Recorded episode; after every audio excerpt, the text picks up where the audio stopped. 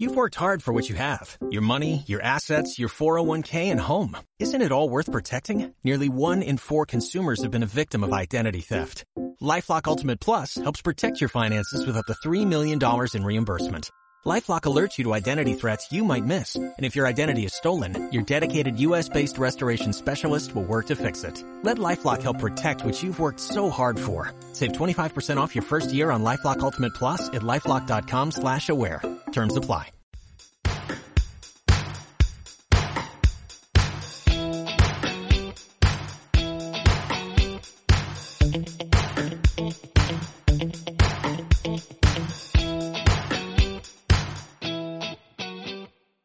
Muy buenas, bienvenidos, bienvenidas al séptimo programa de la séptima temporada de Central Vicálvaro. Un programa que de nuevo va a ser un monográfico, no sobre acoso escolar.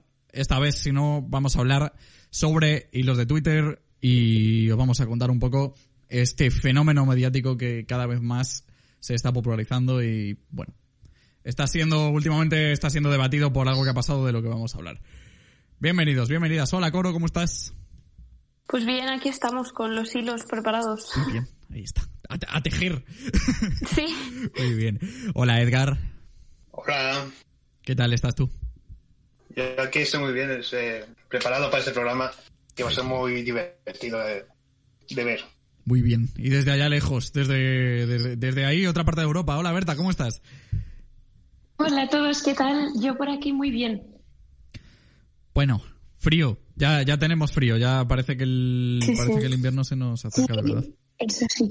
Estábamos comentando antes de entrar que, que de repente parece que hayamos sido conscientes de que de repente parece que ha venido el invierno. Pero bueno, cosas que, cosas que pasan. Bueno, como os Ha comentaba... sido diciembre. Sí, ya te digo. Empieza diciembre, empieza el frío. De verdad que sí, tenía que, tenía que venir el frío. Y Laura también está por aquí con nosotros. Hola Laura, ¿cómo estás? Hola, muy buenas. Como os comentamos en la entradilla, hoy hablamos sobre eh, hilos de Twitter.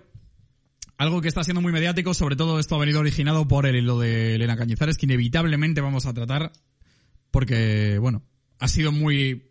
Ha tenido mucha importancia estos últimos días, pero bueno, pues sobre todo por resaltar una vez más el poder de las redes sociales del que hablábamos hace un par de programas o tres, en el que entrevistamos a esta chica que había hecho viral el, el tuit anunciando el, el bar de sus padres y demás.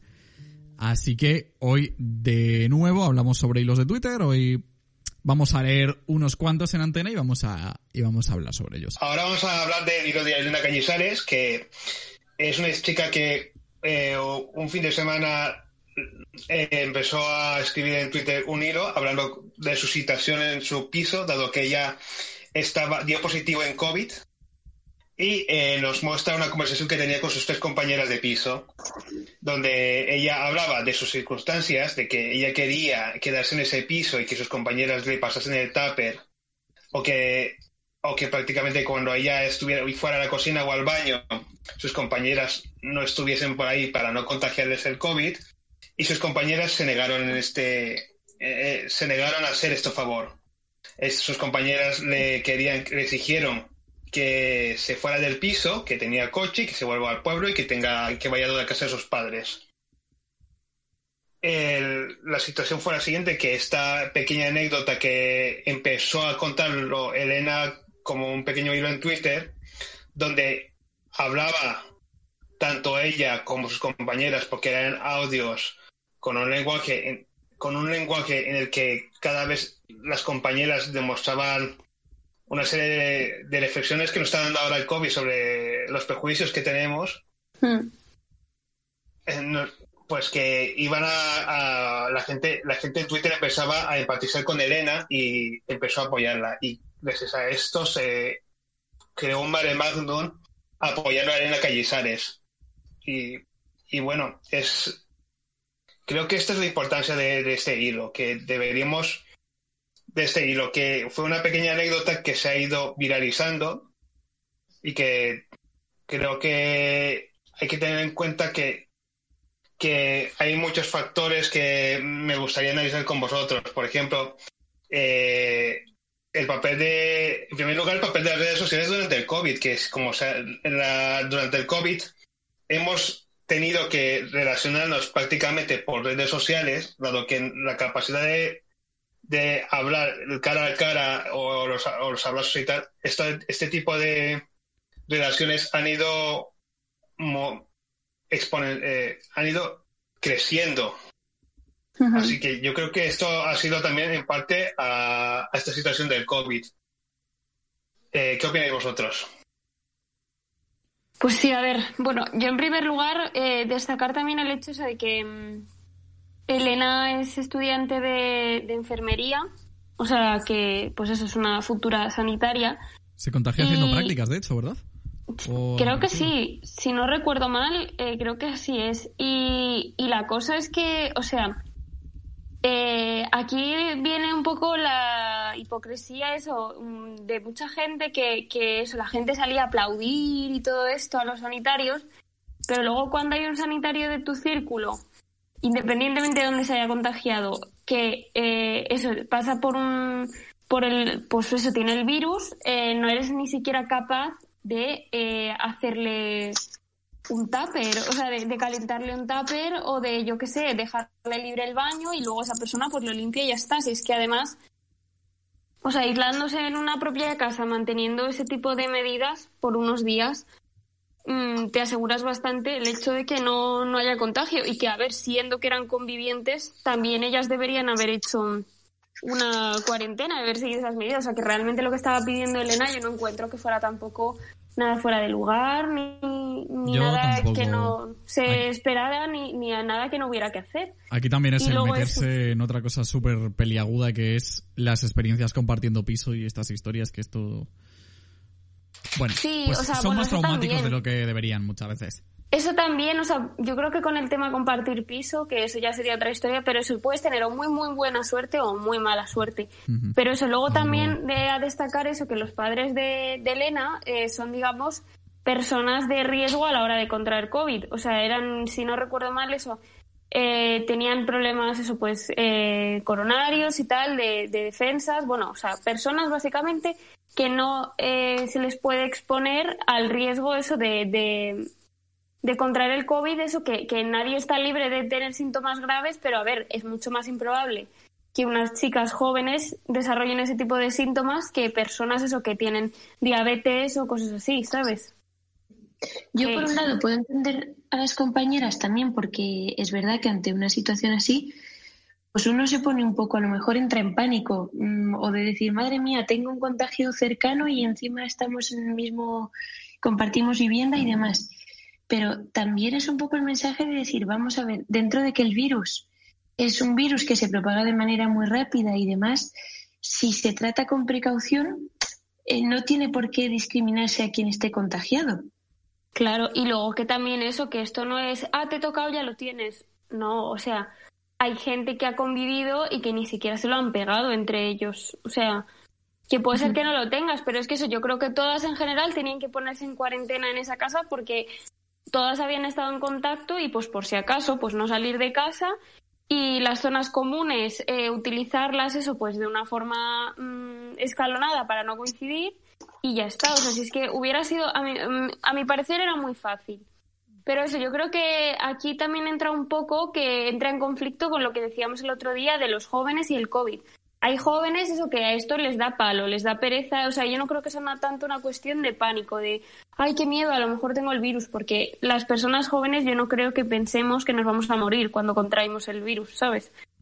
Eh, A menos que nos pongamos muy, muy malos. Pero podría, podría pasar igual que le podría pasar a todo el mundo. Puede pasar, pero al ser menos común, pues eso, si te dicen, oye, a lo mejor tienes el virus, no dices, bueno, me voy a morir, no. O sea, no lo tomas así como tal, sino es como, vale, ahora tengo que aislarme, tengo que tener estas medidas y qué pereza.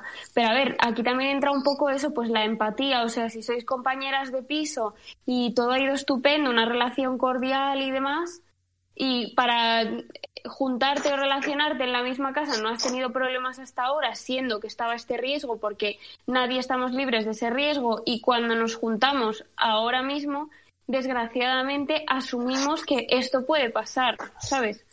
Y no pasa nada, o sea, si se tiene cuidado y eso. Pero hay que asumirlo que esto, o sea, nadie estamos libres, ¿vale? Entonces yo no entiendo, claro, yo, yo no entiendo eso, este de, ay, pues no, pues eh, es que te vas, yo no te voy a calentar un tupper, o sea, ¿Sabéis qué es lo que pasa? Yo lo que veo son dos, dos perspectivas. Yo veo, efectivamente, por un lado, esa falta de empatía que, que estamos comentando todos, y yo creo que hasta ahí estamos todo el mundo de acuerdo, ¿no? Pero por otro lado, a mí lo que me ha sorprendido también es la ligereza con la que la gente se permite publicar conversaciones privadas. Es todo para otro tema, ¿eh? sí, bueno, eso también. Que Elena se ha arrepentido de ello. Es un, poco de, es un poco de mal gusto y, de hecho, una de ellas le amenazó y todo con denunciarla y demás. Eh, estoy hay que ir con cuidado, porque las conversaciones privadas se producen en determinados contextos y bueno, pues visto lo visto en las redes sociales y cuando se, cuando se nos calienta la boca, visto lo visto es demasiado hmm. fácil que nuestra conversación la vea todo el mundo, ¿no? Claro, yo, yo entiendo que en ese momento eso, o sea, mucha gente, yo a veces también, yo qué sé, pues he tenido un problema con una empresa, yo qué sé, que me venían a instalar no sé qué y han fallado en lo que habían dicho y me he enfadado, vale. Pero yo, por ejemplo, no me dedico a grabar, que eso lo hace gente, a grabar la conversación con, con el teleoperador y subirla, porque yo eso he estado trabajando en, en, una empresa también eso, pues de teleoperadora, en atención al cliente y hay gente que te graba, o sea, es muy fuerte. Y yo creo que eso tampoco es, o sea, yo entiendo que Elena en ese momento pensó, pues nadie me va a leer, me desahogo y ya está, pero yo creo que de haber sido ella yo hubiera explicado qué es lo que me han dicho o haber dicho, pues no, no han tenido empatía, me han dicho que no me iban a calentar el tupper, que no, que no se iban a molestar conmigo en tener ese detalle, ese favor y que ya está, no hubiera publicado tampoco necesariamente todas las conversaciones.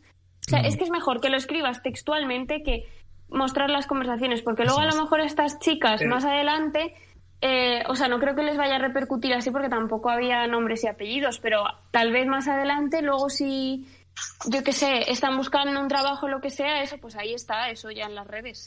bueno, y no solo eso, sino que en el círculo más, más cercano, entre amigos, pueda causar esto. Claro, si pues luego alguien las conoces como, pues vaya, vaya tía es eh, Rocío Piso, ¿sabes? Sí, pero yo, yo, yo lo que no creo que la intención de Elena era denunciar una situación mala al hacer ese hilo. Yo creo que la razón por la que lo ha, lo ha, lo ha expuesto es para que la persona que lea el hilo de Twitter diga quién tiene razón, si Elena o sus compañeras. Claro, la, historia es que le den la razón. O sea, podríamos verlo como. Yo creo que hay dos formas de verlo. O bien como que efectivamente quería, quería casito. En plan, mirad qué razón tengo, nadie me la está reconociendo. O bien, por otro lado, podría ser la historia de quiero desahogarme, no sé cómo, me voy a Twitter porque es lo primero que he cogido.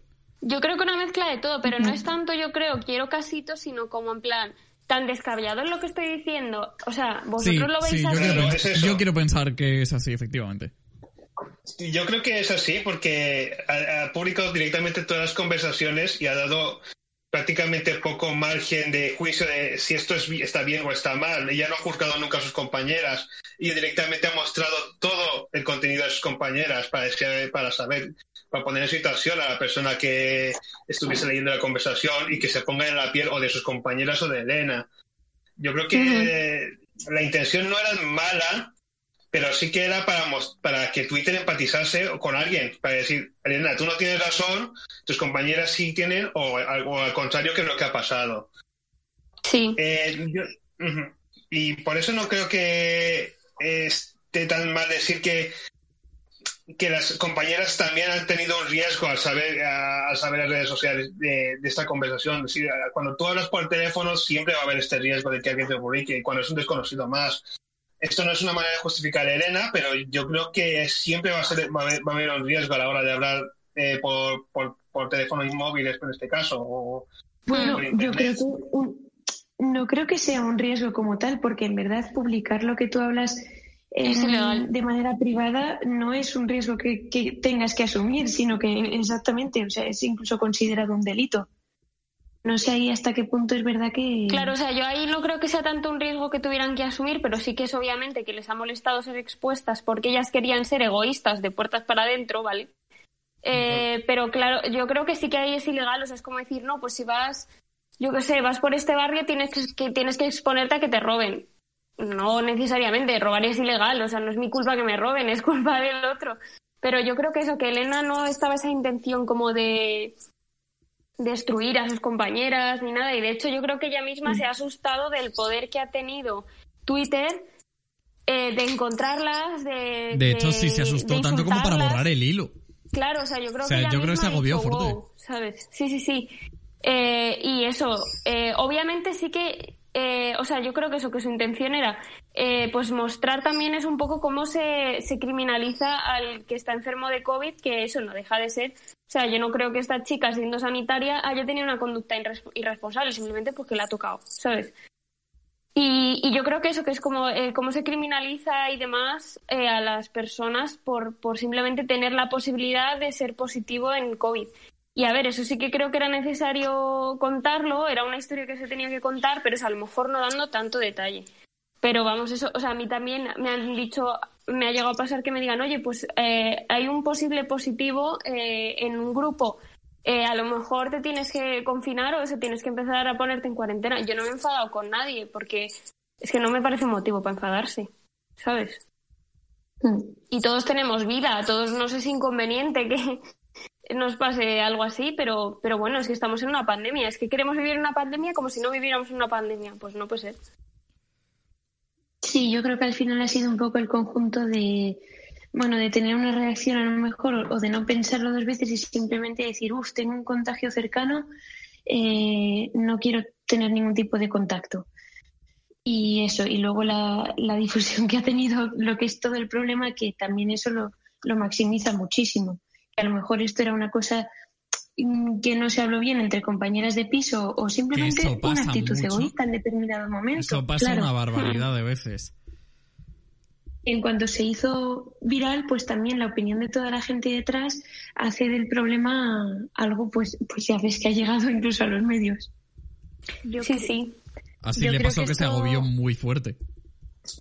Pero, Sí, ¿no- no di Laura, Laura. algo- Pero, ah, bueno. Di, Laura. Yo creo que esto, como que la chica empezó queriendo reflejar su situación en Twitter y demás, pero al final como que se descontroló todo y ha saltado pues a todos los medios y demás.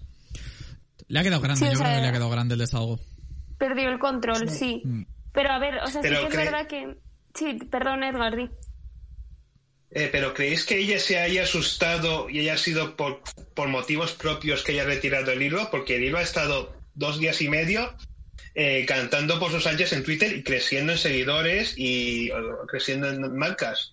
Yo creo Sí, teniendo que... patrocinios, efectivamente, que lo comentábamos antes Claro, de durante dos días y medio, y eso en Twitter es mucho tiempo. Yo no creo que haya sido algo premeditado, yo creo que ella lo ha dejado, o sea, yo creo que lo que por su cabeza ha pasado ha sido, eh, o sea, no entiendo cómo mis compañeras eh, no me están dando la razón en esto cuando lo que estoy diciendo es lógico y normal. Eh, voy a comentarlo con la gente, la poca gente de Twitter que me sigue, a ver qué opinan ellos. Eh, Hasta y que, vean retuitea que- uno y otro claro, y otro y sí, otro. y se retuitea, se retuitea y ella diciendo, vale, pues sí, la gente me está dando la razón y es como cada vez más, cada vez más y es como, bueno, realmente yo no estoy haciendo nada mal porque no he difundido nombres, o sea, nombres eh, completos, no he puesto números de teléfono, no he puesto datos en general de gente que bueno, sí que luego en las redes sociales todo se encuentra, pero eso. Y ella ya cuando se ha ido dando cuenta que a sus, a, sus compañeros las encontraban, eh, que las iban a empezar, eh, eso ha dicho, que las han empezado ya a como acosar, de a insultar, de pues eso, porque la gente también, yo no sé qué necesidad tiene de insultar a una persona de un conflicto externo, o sea, tú puedes opinar lo que quieras, pues decir, joder, pues vaya, madre mía, las compareñas, como tenía ya agregado eso, las compareñas de Elena Cañizares, tela, pero ya de ir personalmente, pues eres una no sé qué, no entiendo a la Ahí gente además tampoco. funciona que te cagas la regla esta de los 6 grados de contacto, que sabéis que todo el mundo en realidad estamos conectados por, por esta Exacto, historia. sí. Y Sí. esto ahí funciona mucho. Los Entonces, mutuals de cual- Twitter. Claro. No, pero que voy más allá. Cualquiera que conozca a la tal Elena esta, seguro que conoce a la Rocío compañera Claro. y a la Lucía Piso, efectivamente. Sí, sí. Entonces, no sé, o sea, yo creo que es eso. Yo creo que ella no ha dicho, ah, pues lo voy a dejar aquí para que me sigan proponiendo marcas, para que me sigan. No, yo Sin creo duda. que ella sí que estaba muy arriba en el sentido de, vale, joder, sí que tengo razón, no estoy loca, no estoy diciendo nada fuera de lugar, vale, la gente me está apoyando. Y luego eso, luego que si mi padre es abogado, que si no sé qué, y que realmente ya me están, ya están acosando a mis ex compañeras de piso, pues es como, vale, mm, esto hay que pararlo, ¿sabes? Sí. Pero vamos, no creo que haya sido por el tema marcas, porque eso sí que ella ha renunciado a un montón de. Sí, eso es lo que justo estábamos comentando. Por ejemplo, lo que Sí, dijo. Fi Network, que le... Eh, ¿Cómo se llama esto? Le, le dio, me parece, casa durante un año y fibra y móvil, algo así. No, no recuerdo bien exactamente los detalles, pero la historia es que estáis comentando antes que ya lo ha donado todo. O sea, que dudo que sea en realidad por tener notoriedad y ponerte, por tener regalos. Hmm. Sí, pero eso, no sé. Yo creo que. La verdad. Sí, di, perdón. Yo creo que- Yo, yo- yo creo que es que la envergadura mediática que ha tenido se ha desbordado un poco y al final se hace del pues del hecho algo totalmente fuera de lugar porque de, de ser un poco pues lo que decíamos un desahogo o incluso una protesta como decir a ver eh, dónde Claro, está llegando esta situación claro de ahí a que a que marcas aprovechen la oportunidad o ya da para pensar hasta dónde llegan las redes sociales Claro, pero eso, las marcas, eso ahí también yo. O sea, pero eso yo creo que son cosas, tanto como el acoso que hace la gente, porque la gente, pues es que se aburre en su casa o yo no sé qué les pasa. Eh, y el tema marcas, eso yo creo que ya no es responsabilidad de Elena, aunque ella sí que. eh, Seguro que de ahora en adelante ha aprendido la lección de eso, de que en internet cualquier cosa se puede viralizar. Pero tampoco Y creo además que cualquier sea algo- cosa queda. Internet tiene mucha Claro, yo memoria. creo. Sí, y que yo creo sobre todo eso, que son cosas que, mm, que están fuera de su control y que ella realmente nunca ha pensado que le pueda llegar a pasar porque seguramente ha hecho hilos de otras cosas que le hayan pasado en la vida y ha tenido dos retweets, ¿sabes?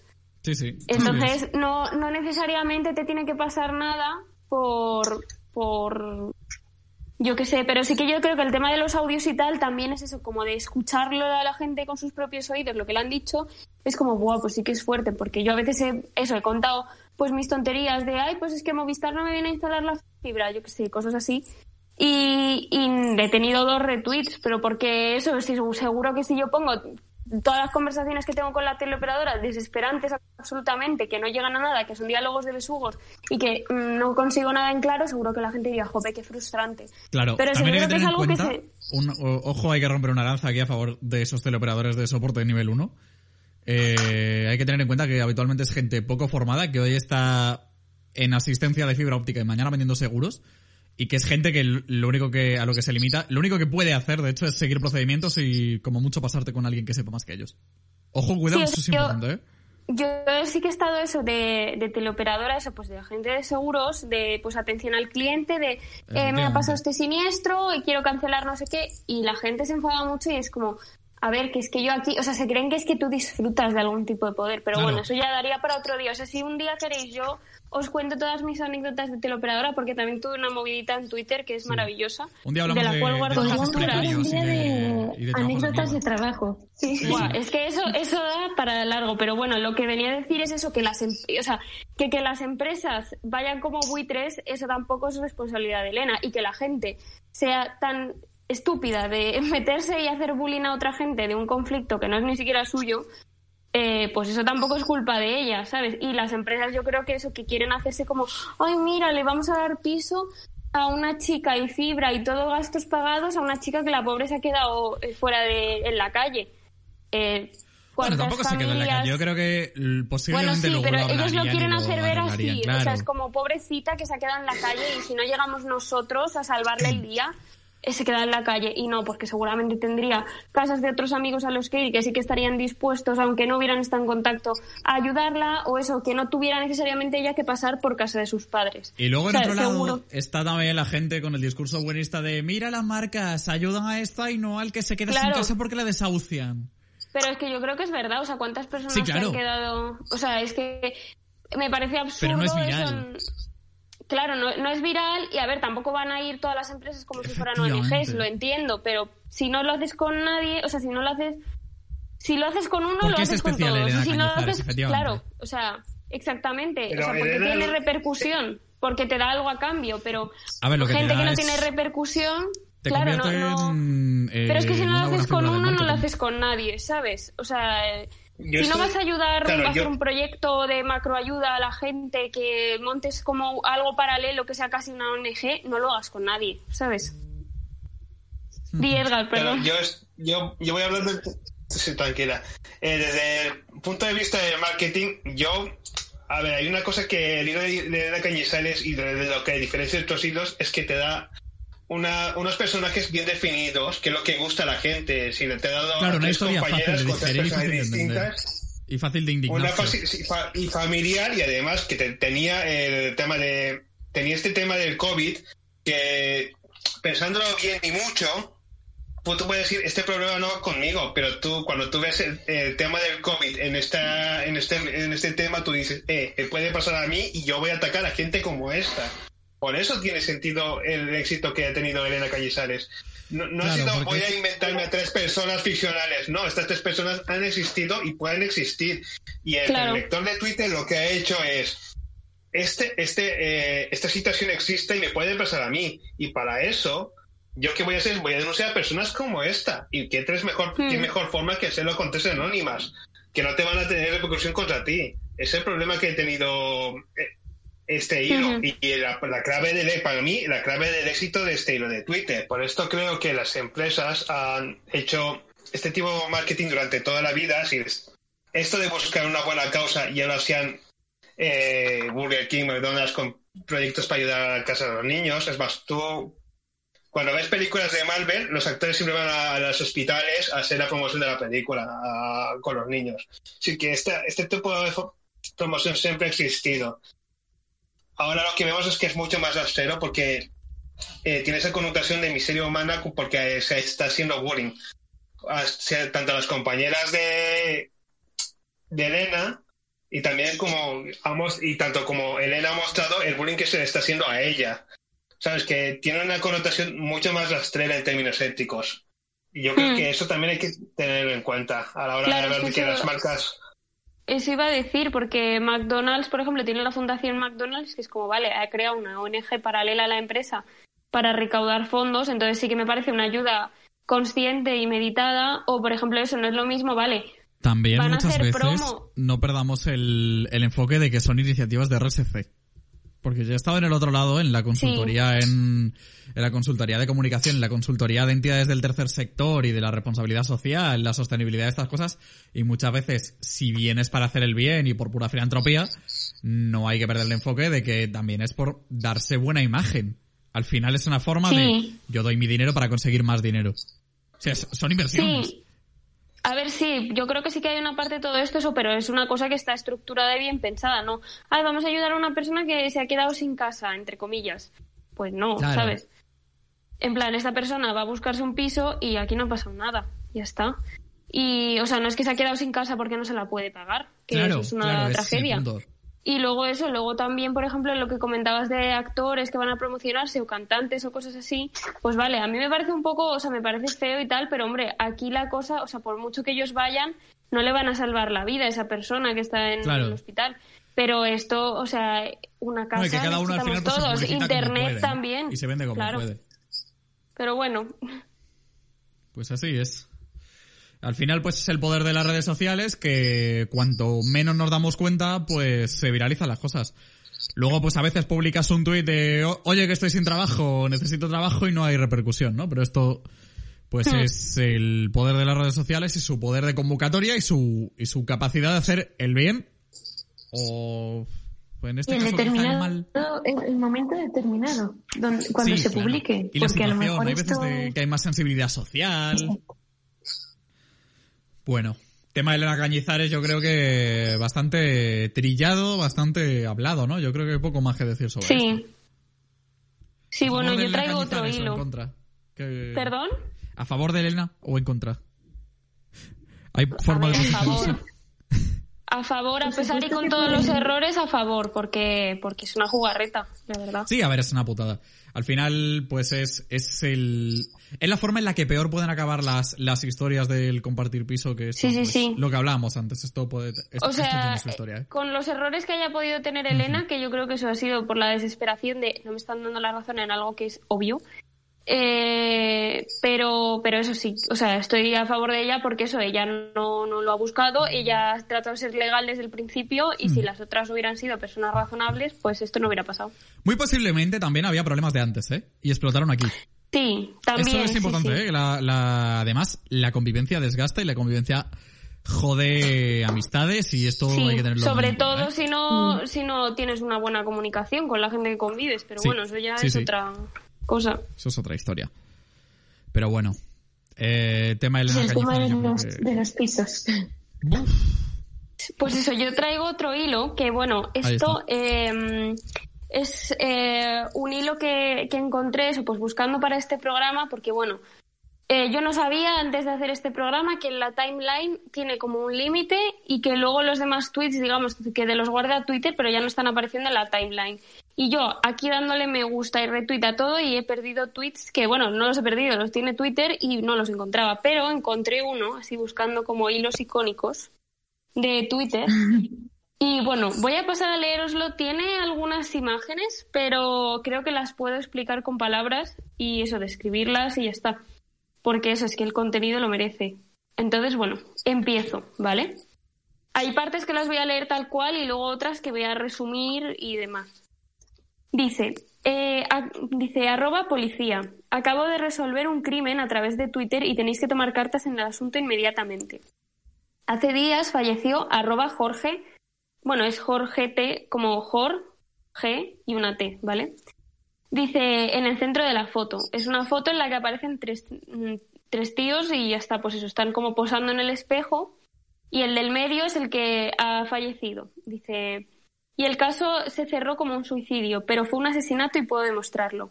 El asesino está en la foto. Eh, dice, la foto fue publicada por el chico de gris de la derecha en su cuenta de Twitter a modo de despedida tras producirse el suceso. Este es el tuit real. Y aquí vemos eso, que hay uno de los chicos que ha tuiteado, un tal Luis, que dice, aún no nos creemos que este abrazo de ayer fuera el último. Sentimos no haberte podido ayudar más. Te echaremos muchísimo de menos. Eh, eso pues como en memoria de este tal Jorge, ¿vale? Y dice, me enteré de esto porque sigo al chico de gris en Twitter, a Luis, ¿vale? Desde hace unos meses, pero en realidad no le conozco de nada. Llegué a él por casualidad y le seguí porque me parecía mono, pero todos viven en Barcelona, a 600 kilómetros de Madrid, donde vivo yo. Nunca les he visto en persona. Este tuit sobre este fallecimiento me inquietó muchísimo y empecé a curiosear para intentar averiguar lo que había pasado. Lo primero que hice fue entrar en el timeline del chico fallecido al que habían etiquetado. Eh, tenía pocos tweets y eran poco ilustrativos. De lu- desde luego no había nada que anticipase su muerte, ninguna enfermedad, ninguna agonía. Su bio se proporcionó algo, se- su bi- a ver, perdón, su bio me proporcionó algo de información. Se llamaba Jorge.a. Tenía 30 años y era de Bilbao, aunque vivía en Barcelona.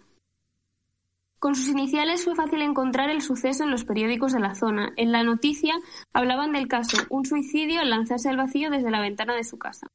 Y aparece un recorte de prensa que dice fallece un joven al caer desde un séptimo piso en el centro de Barcelona.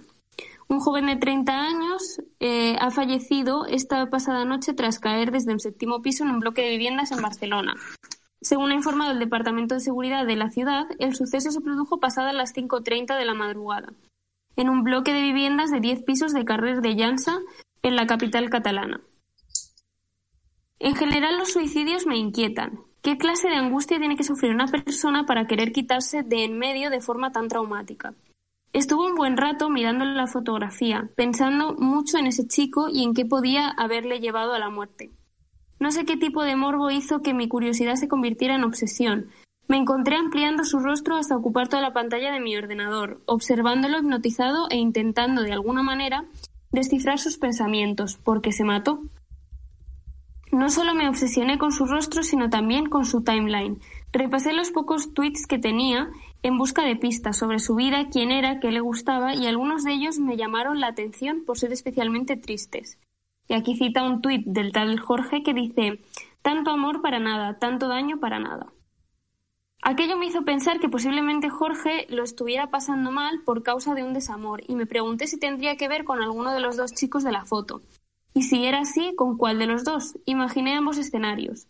En la foto, eso, lo que he comentado, aparece Jorge en el medio con una camisa negra y luego eh, aparecen dos chicos, uno a la izquierda, según nosotros vemos la foto, que es con una camiseta roja y el de la camiseta gris, que es eh, Luis. De todas formas, este hilo en la descripción del programa dejaré el link por si le queréis echar un vistazo. Dice, eh, según el comentario que acompañaba la foto, esta se había tomado unas horas antes del suceso en alguna discoteca del centro de Barcelona. Es muy posible que ocurriese algo en aquel lugar que le llevara a quitarse la vida. Eh, aquí señala eso, lo de que fue ayer, porque eso, eh, en teoría esta foto ha, sido tomada, eh, pues eso, antes del fallecimiento. Dice, también existía la posibilidad de que Jorge estuviera atravesando un momento depresivo. De hecho, su último tuit antes de fallecer parece reflejar una personalidad derrotada. Lo publicó en, antes de ir a la discoteca, a las 3.11 de la madrugada. Y dice, sin ganas de nada, salgo para volver a intentarlo, un último esfuerzo. Tardé demasiado en darme cuenta de que había alguien más etiquetado en la foto. Era el chico de rojo, que ahora sé que es Felipe L88. Así que intenté indagar más por ahí. Necesitaba más información sobre aquel trío de amigos. O sea, el de la camiseta roja es Felipe, ¿vale? En la cuenta de Felipe L88 no hay tweets, pero por su vida averigüé que era diseñador gráfico. No pude averiguar mucho más, pero sí descubrí algo que podría ser relevante. Jorge, el chico fallecido y él no se seguían. Podía ser un detalle insignificante, pero desencadenó en mí una serie de sospechas que no fui capaz de callar. ¿Tan amigos para posar felices en aquella fotografía, pero no para seguirse mutuamente en Twitter? Ahora no podía dejar de imaginar escenarios macabros. ¿Habría algún tipo de triángulo amoroso en la fotografía? ¿Y si detrás de esa aparente amistad había alguna historia más turbia? ¿Celos? ¿Cuernos? ¿Y si alguno de los dos o los dos fueron detonantes del suicidio? No sé por qué me interesé tanto por todo aquello, en parte porque estaba aburrido, era domingo, y en parte por el morbo sensacionalista que suele invadirnos cuando se producen muertes inesperadas. Pero lo cierto es que aquella foto se convirtió en mi único pensamiento. Estuve en pijama delante de la pantalla del ordenador prácticamente todo el día con la foto delante de mis narices y no fue hasta que empezó a anochecer cuando me fijé en el detalle de que lo cambiaría todo, el tatuaje de Jorge. Al principio no le di mucha importancia, era un tatuaje sencillo en el que se podía identificar la palabra freedom. Si me, la palabra freedom si me acercaba lo suficiente. Pero, pero había algo muy extraño. Miré la camiseta de chico de rojo y observé que las letras estaban del revés, por estar reflejadas en el espejo. O sea, la foto es eso, es como un selfie en el espejo. Y las letras de que aparecen en ropa y demás están todas dadas la vuelta, menos el tatuaje. Eh, dice, al principio pensé en la posibilidad de que el tatuaje original estuviera invertido a propósito, de manera que cuando se reflejara en el espejo se leyese correctamente, como los carteles de las ambulancias. Pero recordé que había un tuit en el que en la timeline de Jorge que mostraba el tatuaje original y no, y, no estaba invertido.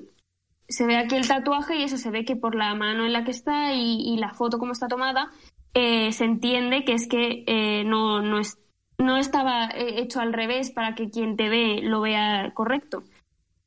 Entonces dice, eh, aquello me desconcertó, no tenía ningún sentido. Hice un esfuerzo por encontrarle alguna lógica, pero tardé muy poco en desistir. Solo había una explicación posible, la foto era falsa. Esta supuesta falsificación me recordó que Felipe, el chico de rojo, se definía en su bio de Twitter como diseñador gráfico y de repente no me pareció tan descabellado que hubiera podido modificar la foto. Pero, ¿por qué razón? Estudié cada píxel de la fotografía buscando más pruebas que demostraran que aquello era indudablemente falso. Pero no encontré nada más. Si se, trataba de una edición, era casi perfecta. Pero cuando. Eh, pero había una cosa importante a tener en cuenta.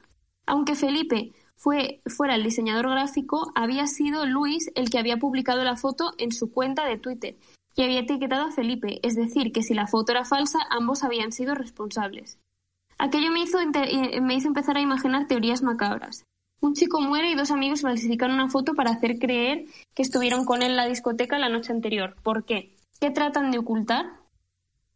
No, no sabía muy bien eh, por dónde seguir investigando, pero estaba convencidísimo de que allí había gato encerrado y de que aquella foto escondía una historia más compleja de lo que aparentaba. Ya no había marcha atrás, tenía que averiguar la verdad. Caí entonces en fijarme que habían dos chicos al fondo. En la foto se ven esos dos chicos como de espaldas a la foto de, fondo.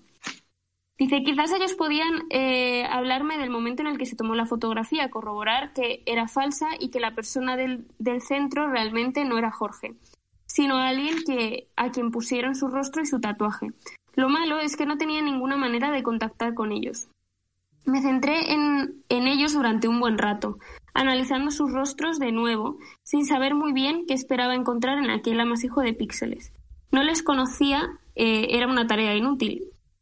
Pero eh, él en la foto eh, consigue ver un logo que, que había en, la camiseta de uno de ellos y resulta que consiguió encontrar más fotos y entonces con este logo consigue descubrir quién es de esa noche de fiesta que era en un tal, una discoteca que se llama Arena Madre, consigue mm, ver esta camiseta, identificar quién es el que lleva la camiseta y la cuenta de Twitter del que está llevando la camiseta. Eh, entonces, bueno, descubre quién es eh, el, el Twitter de esta persona y dice, mm, había otro dato importante en el tweet de Kim. La discoteca en la que había ocurrido todo, según el hashtag que utilizaba, se trataba de Arena Madre, una sala de carrer de Balmes. Aquí, puede, aquí puedes eh, bueno, aquí se ha, tenido un error. Dice, aquí puedes ver la ubicación de la discoteca con respecto a la calle de Jorge, desde donde se lanzó al vacío según la noticia que había leído en prensa. Pero ¿qué podía hacer ahora? ¿Escribir a aquel chico? Decirle que, aunque no le conociera de nada, quería información sobre aquella noche porque estaba jugando a ser Jessica Fletcher. Según su perfil, se llamaba Kim, tenía los DMs abiertos, así que le mandé un mensaje. Me respondió casi inmediatamente. Estas son las capturas de pantalla de la conversación que tuvimos. Voy a leer así un poco la conversación. Bueno, básicamente dice, hola, perdona que, te hable, pero no, aunque no nos conozcamos, tengo una pregunta. Le dice, hola, claro, dime. Y se inventa básicamente que era conocido de Jorge y que aunque no le había no había coincidido con él muchas veces, sí que había en Madrid habían coincidido y demás y que pues que le le sorprendía que, Jorge se hubiera suicidado. Y Kim responde, ah, joder, sí, estoy súper impactado aún. O sea, yo no le conocía tanto como de amigos en común, pero vaya shock, eh, no nos lo esperábamos para nada. Y dice, ya ves, tú estuviste allí aquella noche, ¿no? Eres el chico que está en el fondo de la foto. Y le pasa la foto y dice, joder, no había visto esa foto, pero sí soy yo. Ni siquiera sabía que Jorge había estado allí en el arena. De, de, los otros me acuerdo ligeramente, pero si te digo la verdad, andaba yo un poco perjudicado a esas horas y no recuerdo mucho. Y dice, eh, no sé si son amigos los tres, pero supongo que sí si se hacen esas fotos. Y dice, ya. No sé, tío, yo no me acuerdo mucho, pero seguro que Carles te sabrá decir algo más de este chico.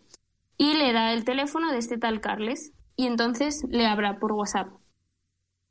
Y eh, bueno, básicamente eso, eh, aquí recapitula eso, pues que había como un trío amoroso. Él cree que Jorge estaba enamorado de Luis, que rompieron o lo que fuera, se dejaron de seguir y que Luis ahora seguramente estaría con Felipe y que, que bueno, básicamente eh, él hubiera ido a la discoteca pues para intentar arreglar algo lo que fuera y se llevara aún más decepción amorosa y que fuera ese el motivo por el que se suicidó.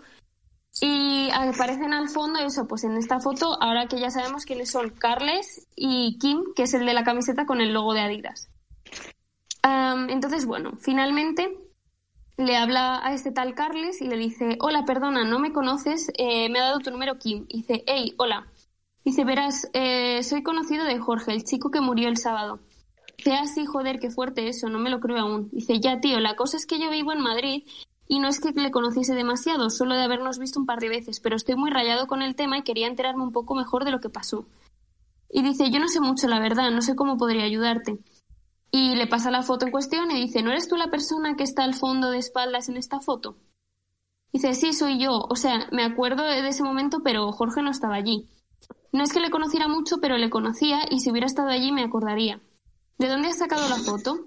Y dice, joder, qué raro, la colgó Luis en Twitter para despedirse de Jorge. Tío, en serio, qué raro, te juro que Jorge no estaba allí. Me has dejado rayadísimo. dice, pues no sé, no sé qué decirte. Voy a preguntar por ahí y si me entero de algo te digo. Y dice, vale, gracias tío. Eh, bueno, aquí queda la cosa. Entonces ya se confirma que Jorge no estaba allí. Entonces eh, él comenta, el, quien ha hecho el hilo, dice, después de esta reflexión pasé un par de horas pensando que había llegado el límite de, mi investigación, que no había más hilos de los que tirar. Y entonces me di cuenta de un detalle de la foto que no había eh, dado lo suficiente importancia. El reloj de Felipe. Eh, se ve eh, Felipe, el de la camiseta roja, que es con quien supuestamente estaría ahora Luis y que era el motivo por el que Jorge estaba pues mm, desencantado amorosamente. Y, y, nada, eso, y Luis y Felipe estarían juntos. Pues bueno, Felipe tiene un reloj y ahí se puede ver la hora. La hora, viendo según se refleja en el espejo y demás, pues ya sacamos la conclusión de qué hora era. Dice, lo primero que había que hacer era reflejar la imagen. Recuerdo que la foto se había hecho en un espejo. Eh, también la giré eh, hasta colocarla en una posición recta. Esto es lo que conseguí. Estaba bastante claro, marcaba las 5.55 aproximadamente. Este dato, este dato resultó ser más revelador de lo que esperaba, ya que si el cadáver de Jorge se había encontrado a las 5.30, quedaba probado que la foto se había orquestado a posteriori. O sea, recordemos que según las autoridades Jorge había muerto a las 5.30, entonces a las 5.55, que es la hora que marca el reloj de, de Felipe en la fotografía, Jorge no podía estar ahí. Entonces dice, eh, me había estado centrando todo el rato en las dos personas de los extremos, pero no había pensado en el cuerpo con el que habían colocado la cara de Jorge. ¿Quién era la persona con la que habían posado? ¿De quién era ese cuerpo? ¿Era el verdadero responsable de todo? Al principio había pensado que el montaje se había hecho sobre, sobre una foto al azar en la que Luis y Felipe posaban junto a algún otro amigo. Pero ¿y si todo estaba mucho más calculado? ¿Y si el tercer implicado había posado ya con la idea de sustituirse posteriormente el rostro? Un detalle que me ayudaría a, esclarecerlo era la ropa. Aquí nos volvemos a la noticia y se dice que Jorge llevaba una camiseta negra y vaqueros, que es la ropa que aparece de Jorge, de supuestamente Jorge en la foto, pero claro, sabemos que ese no es Jorge porque Jorge a esa hora ya había fallecido. Entonces es que la persona que lo asesinara probablemente es quien estaba en la foto y que había suplantado su identidad vistiéndose igual que como él se había vestido el día que falleció. Y que obviamente todo esto no es un suicidio, como parece, ¿vale? Y, y entonces dice, ¿pero quién era este chico? Era lo que tenía que averiguar, era la clave de todo y había alguien que lo había visto. Carles, el chico que aparecía en el fondo. Bueno, básicamente le escribe a Carles y le dice que, que bueno, que eh, no me fijé demasiado en quién era, estaba hablando con Kim. Recuerdo verles pasar, pero tampoco les presté mucha atención. Era un chico normal, de la misma edad que ellos, más o menos. Eso sí, no le había visto en toda la noche hasta ese momento. Eh, me acababa de acordar de una cosa, el chico tenía los ojos azules. Lo recuerdo porque pensé que podía ser extranjero. Bueno, básicamente, eh, para no alargarlo más, bueno, él hace como una cronología, ¿vale? Dice 3.11, Jorge tuitea y sale de casa a un destino desconocido el asesino mata a Jorge en su casa a las 5.20 pm. 5.25, o sea, PM no AM, perdón. 5.25 el asesino se cambia de ropa para ponerse un polo negro y una gorra imitando el conjunto de Jorge. 5.30 el asesino sale de la casa y llega a la discoteca a las 5.45. 5.55 el asesino Luis y Felipe se hacen la foto y la cuelgan al día siguiente a las 6. Entonces, bueno, eh, empiezan eso, con la parte de que es extranjero, empiezan a encontrar, a ver en los perfiles quién pueda ser extranjero. Hasta que dan con un tal Will, ¿vale? Eh, que aparece, bueno, eh, tiene los ojos azules y coincide eso con la descripción de edad y demás. Eh, entonces, bueno, ve también que esta persona ha retuiteado en su Twitter como un, un, caso, una entrevista, eh, un reportaje de, de, una relación de tres personas. Entonces llega a la conclusión de que lo más probable es que ellos tres, tanto Felipe como Luis como William, estuvieran en una relación poliamorosa a tres. Y que seguramente Jorge fuera quien, deja, quien dejó Luis antes de meterse en esa relación poliamorosa. Básicamente, eh, bueno, le escribe a Will y le dice, sé que le mataste, sé que la foto es falsa. Eh, y bueno, esta persona como que se queda como dudando, escribiendo, no escribiendo, y al final le dice, eh, no, te equivocas, y le dice, no, porque tengo toda esta información, y le dice, ¿qué es lo que quieres? Entonces, bueno, básicamente le dice que, que, o sea, no le contesta ya nada más, pero aquí es donde acaba eso, como que William está asumiendo que ha sido eh, bueno, que, ha sido descubierto y que ya está, o sea, lo ha admitido al preguntar qué es lo que quiere a cambio. Así que bueno, aquí etiquetan a la policía y bueno, hasta este punto yo quiero preguntaros, ¿qué opináis? Que es muy tétrico.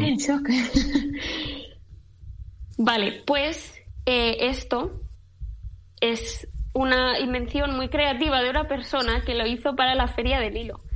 Pero yo es que, o sea, yo creía que esto cuando lo estaba leyendo por primera vez creía que era verdad. Yo estaba flipando que alguien pudiera llegar a este nivel. Madre mía. Es mentira Entonces, por suerte, no ha muerto nadie, no hay relación a tres que hayan dejado a alguien destrozado y que se haya matado Pero o que le hayan alguien, asesinado. o sea, es un argumento genial, es alguien con una imaginación increíble. sí, sí, sí, pues esto es es que todo, la feria del hilo que convoca a Bartual y cada año y pues nada, básicamente es eso, este es el relato ganador. Porque hasta, hasta estuvo creando otras cuentas para mm, falsear de algún modo los mensajes y demás, ¿no? Sí, sí, sí. Wow. Ujú. a ver, ¿Y la policía entonces qué papel tiene? ¿Qué? ¿Perdón? la policía que tiene No un sé si he papel- cortado. Sí. Vale, Sí, la- Bueno, a mí lo que me fascina es que haya utilizado una fotografía para todas, como mayor contenido, el mayor contenido, la mayor prueba sea una sola fotografía Sí, o sea, y que ha a partir sabido, de ahí haya desarrollado toda la Claro. historia personaje por personaje. él ha sabido Y- idear esta fotografía con tal de que contuviera toda la información que él iba a contar. Que seguramente sean amigos suyos y se han hecho la foto y punto. ¿Vale? Pero eso que... mm, Pero aún así, Claro, o sea, tener la un cosa... poco. Sí, sí, es que yo me quedé muy fuerte. A ver, ya me, yo me di una desilusión como, joder, estaría muy guay que alguien hubiera realmente descubierto un asesinato en Twitter. Pero no, o sea, es, es inventado y bueno, mejor porque no ha muerto nadie, pero bueno, eso. La policía como que le contestó en plan, sí, bueno, estas personas van a ir a la cárcel, jeje. Y eso, eh, básicamente... O sea, era como feria del, o sea, etiquetaban como feria del hilo y yo ya ahí me di cuenta pues que era mentira todo. Pero vamos. O sea, Fíjate que yo creo que lo, yo creo que lo leí ese, ese hilo, pero la verdad que sí, es- probable- probablemente sí, es que es muy famoso. tiene un argumento, Pero o sea, el argumento del hilo es cojonudo. sí, sí. Y además eso, que es que me fascina eso. Yo creo que de aquí a unos años, de aquí a 30, 40 años, nuestros hijos van a estudiar en, en lengua em, cosas del tipo eso, pues el- nuevas narrativas en redes sociales o algo así. Y esto, o sea, cosas como la de Manuel Bartual o esta, o sea, tendrán que ser, o sea, son dignas de ser estudiadas porque es que yo considero que esto es una forma, o sea, vale, es parecido a un microrelato, pero tampoco, o sea, es una forma de literatura como totalmente Sí. mm, y nueva. desde no luego sé. el hilo de Bartual fue que fue el Sí, que bueno, toda es esta que se nos historia. lo ponemos Es a leer y nos ocupa todo el rato, pero Pero es Sí, sí. brutal ese hilo. O sea, a mí me encantó. Yo me acuerdo además toda España, toda la España presente en, en, en Twitter siguiéndolo porque la verdad que fue sí, maravilloso. sí, sí. Una maravilla. Además, todo el mundo, como lo iba subiendo de poco en poco, Claro. a ver qué pasa, te mantenían claro, lo parecía que disfruté verdad, es como esta persona está en problemas, ¿sabes? Sí, es una suerte de literatura muy chula. O sea, igual, igual va a ser la nueva forma de narrar cosas, como tú decías, Coro. O sea, igual va a ser sí, la sí, forma incluso de, yo que sé, en máster de escritura creativa y este tipo de cosas, pues igual se puede empezar Hmm. a, a incluir. Al final son nuevas narrativas, son nuevos formatos, ¿no? Que es a por lo que va Sí, eh, hablando de otras cosas, pero es a lo que va, a lo que vamos los comunicadores, ¿no? O sea, a lo que va la comunicación. Sí, También. yo creo que sí, o sea, esto va a ser como un nuevo género literario, me atrevería a decir, o sea, en el futuro. El hilo de Twitter. Sí, y No, los de Twitter, o- sí, este tipo de cosas, TikTok también. Son microrelatos al final y, y es una buena forma de contar la información porque es... es- Sí, pero no, es como un microrelato, es que es, es, no sé, yo creo, yo creo que es más complejo que un microrelato, aunque la base Sí, claro, sea pero esa. es por, es por asemejarlo a algo, ¿sabes? Sí, Pero tiene es- muchos elementos, pero no, no considero que sea algo que ya exista, o sea, no. No, no, no. Igual que eso, en TikTok hay obras de arte, o sea. Sí, otro día hablamos de TikTok si queréis, porque más allá de convertirse en la aplicación de la cuarentena, que sin duda alguna lo fue, creo que hay mucho de lo que hablar y cada vez veo más gente interesada en TikTok y a más gente creativa en TikTok. Di Edgar, que es que es que esto va con retraso y a veces se oye mal. Ah, vale. Yo iba a hablar de, en primer lugar sobre esta idea de los hilos, que no solo también a nivel eh, ficcional están funcionando, también a nivel eh, periodístico, que está, yo también he, Ujú. sí, yo he colaborado, por ejemplo, esta temporada con Emilio Domenech, que ha hecho, el, pro- eh, ha hecho un proyecto en Twitter llamado Destino 3N para hablar de selecciones Ah, sí. y las curiosidades Ah. que estaban tratando las selecciones norteamericanas.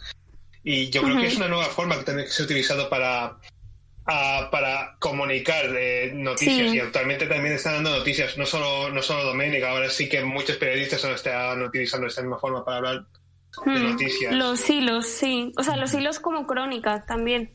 Para hacer crónicas periodísticas son súper útiles, yo creo. Al final son nuevos formatos y es reinventarse a la hora de comunicar y ofrecer algo diferente para que tú seas el elegido para dar la información a alguien y que si alguien te elija a ti y no elija a otro que hace lo mismo.